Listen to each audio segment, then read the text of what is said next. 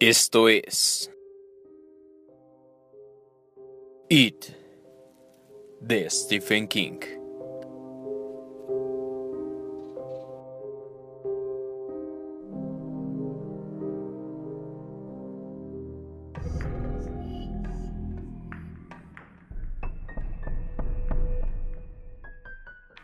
Ocho. La habitación de Georgie y la casa de Naval Street. 1. Richard Tossier apaga la radio que ha estado bramando Like a Virgin de Madonna en W Zone, una emisora que dice ser la AM estéreo rockera de Bangor. Sale al arcén y apaga el motor del Mustang que alquiló en Avis en el aeropuerto de Bangor. Baja del coche, oye la agitación de su propia respiración. Ha visto un letrero que le erizó la piel de la espalda Camina hasta la parte delantera del coche y apoya una mano en el capo. Oye que el motor tintinea suavemente al enfriarse. Oye también el graznido breve del arrendajo. Hay grillos. Eso es todo lo que hay de banda sonora. Ha visto el cartel, lo deja atrás y de pronto está otra vez en Derry. Después de 25 años, Richie Bocasas Tossier ha vuelto a la ciudad natal. Un ardor le aguijonea los ojos cortándole el aliento. Deja escapar un gritito estrangulado. Solo una vez sintió algo remotamente parecido a ese dolor quemante en la universidad cuando una pestaña se metió bajo una de sus lentillas, pero aquello fue en un solo ojo. Ese temblor terrible es en los dos. Antes de que pueda llevarse las manos a la cara, el dolor ha desaparecido. Baja otra vez las manos, lenta, pensativamente, y contempla la carretera 7.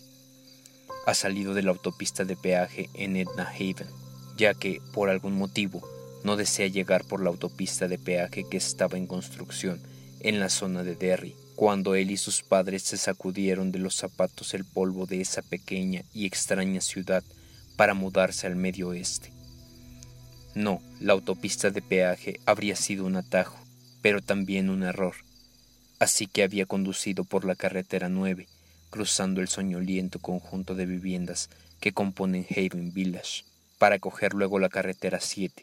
A medida que avanzaba, la luz del día se hacía más intensa. Y ahora esta señal es la misma clase de señal que marca los límites de 600 ciudades del estado de Maine, pero como le ha estrujado el corazón. Condado de Penobscot, Derry, Maine. Más allá, un letrero de los ex otro del Rotary Club, y completar la Trinidad, uno que proclama. Los leones de Derry rugen por el fondo unido. Más allá está solo la carretera 7, que continúa en línea recta entre bosques de pinos y abetos. Bajo esa luz silenciosa, mientras el día se va afirmando, los árboles parecen tan soñadores como humo de cigarrillo acumulado en el aire inmóvil de una habitación cerrada. Derry, piensa. Derry, Dios me ayude. Derry, apedremos a los cuervos. Allí está él, en la carretera 7, ocho kilómetros más adelante. Si el tiempo o algún tornado no se le han llevado en los años transcurridos, estará en la granja Rulin, donde su madre compraba los huevos y la mayor parte de las verduras para la casa. Tres kilómetros más allá, la carretera 7 se convierte en Witcham Road, y por supuesto, Witcham Road acaba por convertirse en Witcham Street. Aleluya, amén. Y en algún punto entre la granja Rolling y la ciudad pasará ante la casa de los Bowers y después ante la de los Hanlon. A unos 800 metros de la casa de los Hanlon vería el primer reflejo del Kentucky y la primera maleza extendida de verde venenoso, las fértiles tierras bajas a las que por algún motivo se llamaba los Barrens. En verdad, no sé si puedo enfrentarme a todo esto. Piensa Richie. Seamos francos, no sé si puedo. Toda la noche anterior ha pasado para él, en un sueño. Mientras viajaba dejando el camino atrás, el sueño prosiguió, pero en ese momento se ha detenido, es decir, el cartel lo ha detenido, y acaba de despertar a una extraña verdad. El sueño era la realidad. Derry es la realidad. Al parecer no puede dejar de recordar. Piensa que sus recuerdos acabarán por volverlo loco. Por eso se muerde los labios y junta las manos apretando palma contra palma, como para no volar en pedazos. Siente que pronto volará en pedazos. Pronto. Es como si hubiera en él una parte loca que en verdad ansía lo que puede estarle esperando. Pero la mayor parte de él solo se pregunta cómo sobrevivirá a los días siguientes. Él, y ahora sus pensamientos vuelven a romperse. Un venado ha salido a la carretera. Oye el ligero golpe de sus cascos blandos en el pavimento. El aliento de Richie se interrumpe en medio de una exhalación. Luego empieza otra vez lentamente. Mira aturdido. Una parte de él piensa que nunca vio algo así en Rodeo Drive. No, hacía falta que volviese a la ciudad natal para ver algo así. Es una hembra. Ha salido de los bosques a la derecha y se detiene en medio de la carretera 7, con las patas delanteras a un lado de la línea discontinua, las traseras al otro. Sus ojos oscuros miran mansamente a Richie Tossier. Él lee en esos ojos interés, pero no miedo. Lo mira maravillado, pensando que es un presagio, un portento, alguna de esas tonterías que dicen las adivinas, y de pronto inesperadamente vuelve a él un recuerdo del señor Nell, cómo los asustó aquel día, al caer sobre ellos tras los relatos de Bill, Ben y Eddie. Mientras contempla al venado, Richie aspira profundamente y se descubre hablando con una de sus voces. Pero es por primera vez en 25 años la voz del policía irlandés, incorporada a su repertorio después de aquel día memorable. Sale en la mañana silenciosa más potente, más grande de lo que Richie hubiera creído. Por las barbas de Cristo, ¿qué hace una chica como tú en esta tierra olvidada de Dios, animalito? Maldita sea, será mejor que te largues. Antes de que mueran los secos, antes de que el primer arrendajo asustado pueda reñirle por su sacrilegio, el venado agita la cola como si fuera una bandera de tregua y desaparece entre los abetos humosos a un lado de la carretera dejando solo un montoncito de píldoras humeantes para demostrar que, aún a los 37 años, Richie Tossier sigue siendo capaz de soltarse uno bueno de vez en cuando. Richie se echa a reír. Al principio es solo una risita entre dientes, pero luego se ríe de su propia ridiculez. De pie a la luz del alba de una mañana de Maine, a cinco kilómetros de su casa, gritándole a un venado con acento de policía irlandés.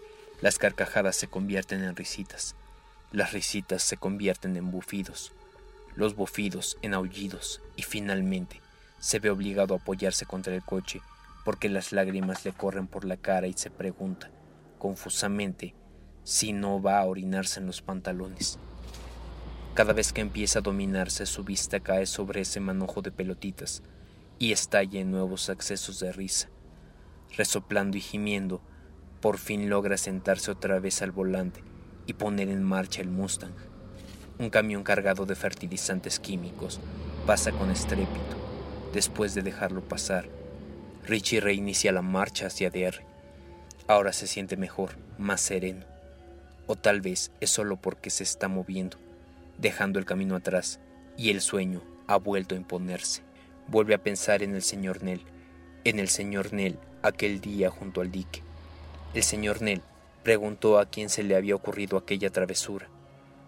Recuerda que los seis se miraron hasta que Ben se adelantó un paso, pálido, con los ojos bajos, la cara temblorosa, esforzándose por no balbucear.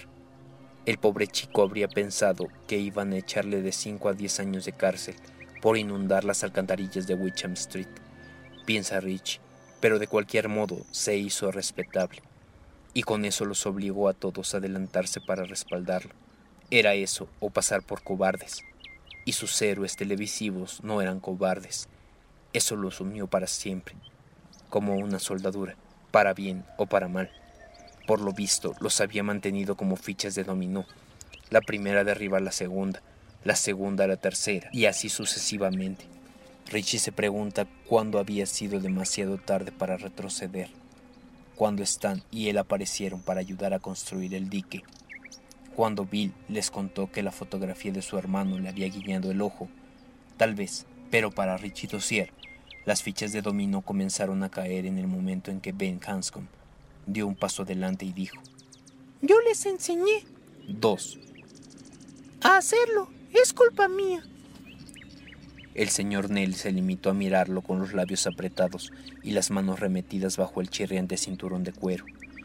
Apartó la vista de Ben para contemplar el estanque, cada vez más ancho detrás del dique, y luego volvió a mirar al chico. Su cara era la de quien no da crédito a sus ojos.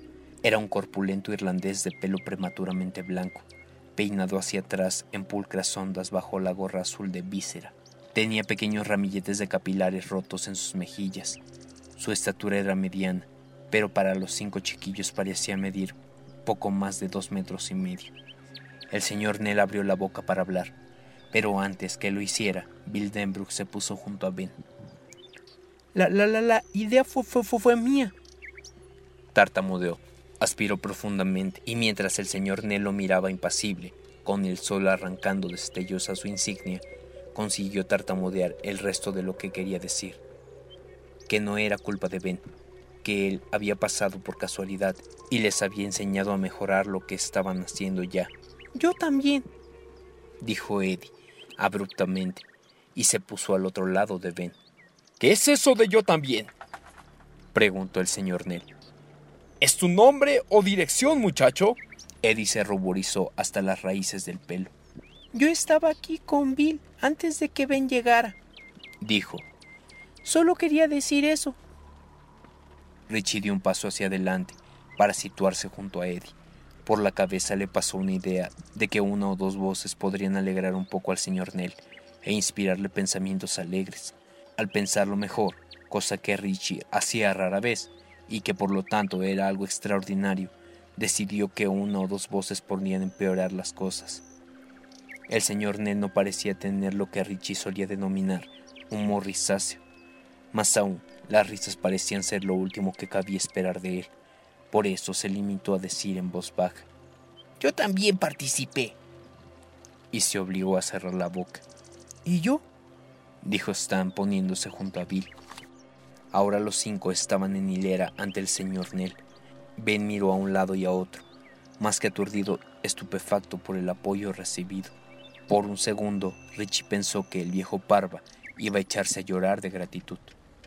¡Mierda! dijo el señor Nell, y aunque parecía profundamente disgustado, su cara pareció de pronto a punto de reír. Nunca había visto tan desastrada banda de mocosos. Si sus padres supieran dónde están esta noche, habría unos cuantos fondillos calientes. De cualquier modo, creo que lo sabrá. Richie no pudo contenerse más. Su boca se abrió sencillamente y echó a correr como el hombrecillo de jengibre, cosa que ocurría con frecuencia.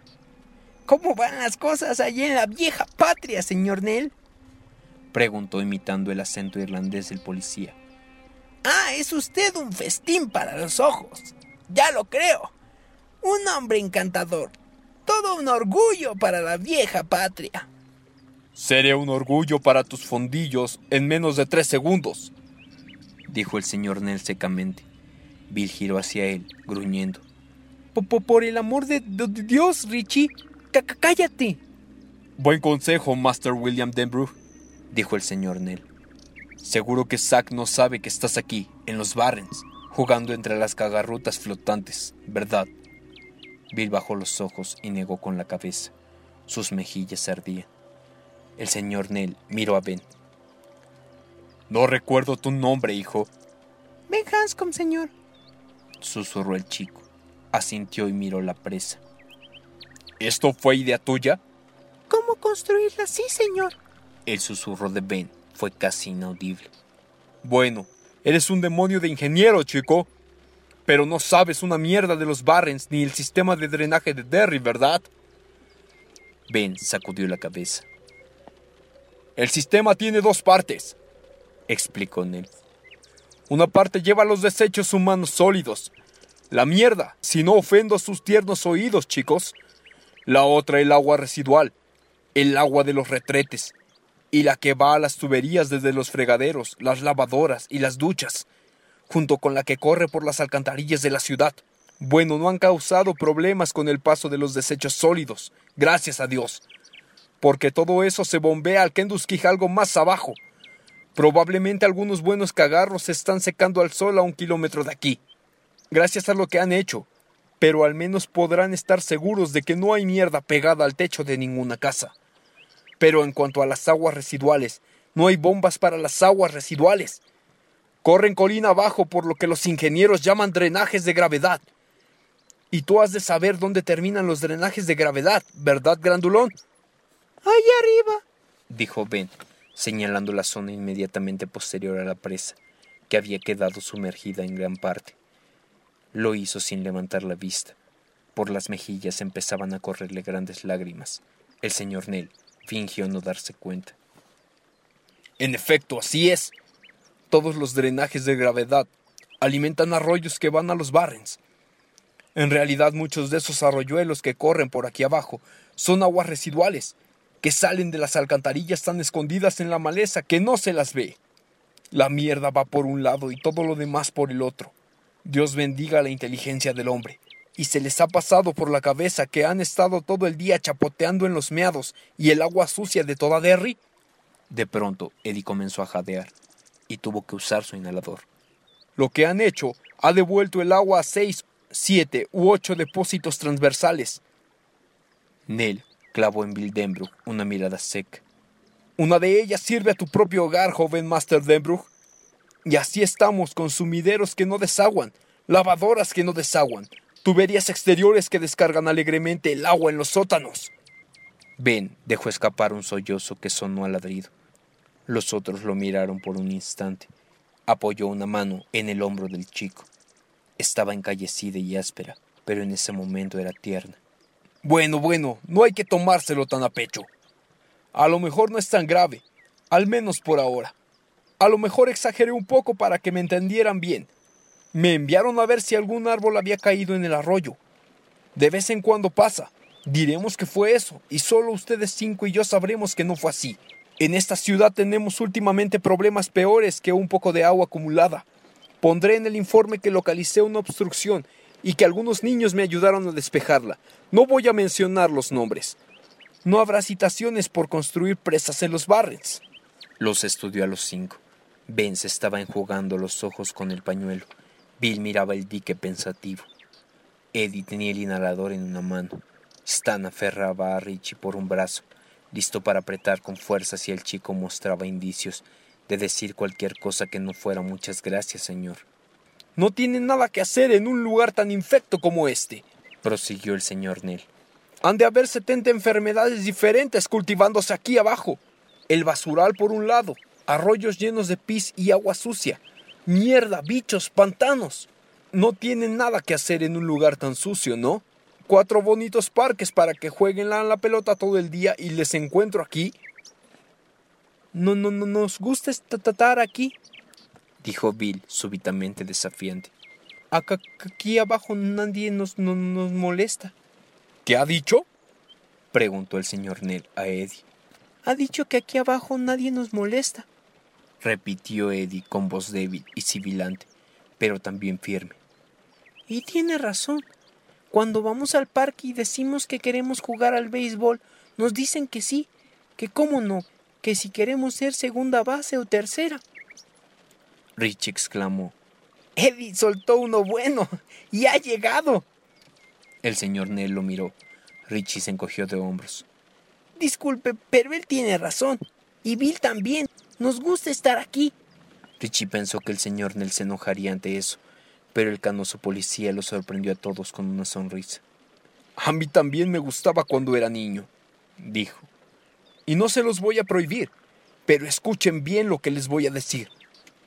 Les apuntó con un dedo a todos y miraron seriamente. Si vienen a jugar aquí, háganlo en grupo como ahora. Juntos, ¿me entienden? Ellos asintieron. Eso significa estar juntos todo el tiempo. Nada de jugar al escondite ni a nada que los separe. ¿Saben lo que está pasando en la ciudad? Bien, no les prohíbo que vengan aquí porque no me harán caso, pero por su propio bien, en cualquier parte de los Barrens, manténganse juntos. Miro a Bill. ¿Está en desacuerdo conmigo, joven Bill Denbrook? No, no, no, señor, dijo Bill. No, no, no nos mantendrán. Está bien, entiendo, interrumpió el señor Nell. A ver esa mano. Bill tendió la mano derecha y el señor Nell se le estrechó. Richie se sacudió a Stan y dio un paso adelante. Seguro que sí, señor Nell. Oh, príncipe entre los hombres, seguro que sí. Tomó la enorme mano del señor Nell y le estrechó sin dejar de sonreír. A los divertidos ojos del irlandés, el chico parecía una horrible parodia de Roosevelt. Gracias, chico, dijo recuperando la mano. Tendrás que practicar un poco ese tono. De momento pareces tan irlandés como Groucho Marx. Los otros chicos rieron, sobre todo de alivio. Stan dirigió a Richie una mirada de reproche. A ver si creces de una vez. El señor Neles estrechó la mano a todos, a Ben, el último. No tienes nada de qué avergonzarte, salvo de una equivocación, grandulón. En cuanto a ese dique, ¿alguien te enseñó a hacerlo? Ben negó con la cabeza. ¿Lo has montado tú solo? Sí, señor. Vaya, vaya. Algún día construirás cosas grandes. Estoy seguro. Pero los barres no son un buen lugar para eso, grandulón. Miró alrededor, pensativo. Aquí nunca se hará nada grande. Es un lugar horrible. Suspiró. Desmonten eso, niños. Desmontenlo ahora mismo. Creo que me voy a sentar aquí a la sombra de estos matojos, a mirar cómo lo hacen dijo exagerando su acento irlandés y mirando a Richie. Sí, señor, dijo Richie humilde, y eso fue todo. El policía sintió y los chicos pusieron manos a la obra. Una vez más se volvieron hacia Ben, esta vez para que les enseñara el modo más rápido de deshacer lo que les había enseñado a construir. El señor Nell sacó un botellín de un bolsillo y tomó un largo trago. Tosió, recobró el aliento en un suspiro explosivo y miró a los niños con ojos acuosos, benignos. ¿Qué tendrá el señor Nell en su botella, eh? preguntó Richie con su nueva voz irlandesa, desde el arroyo, hundido en el agua hasta las rodillas. Richie, ¿puedes cerrar el pico? Sí, se Eddie. El señor Nell miró a Richie, que contemplaba la botella. No tenía etiqueta. Esto es el remedio para la tos que toman los dioses, hijo mío, Ahora veamos si puedes doblar el espinazo tan rápido como mueves la lengua.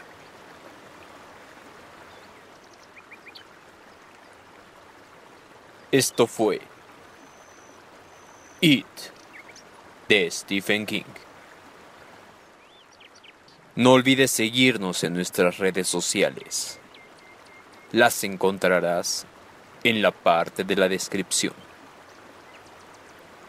Recuerda regalarnos un like suscribirte, compartirlo con tus amigos y darle clic en la campanita de acá arriba para que te lleguen las notificaciones de cuando subimos un video.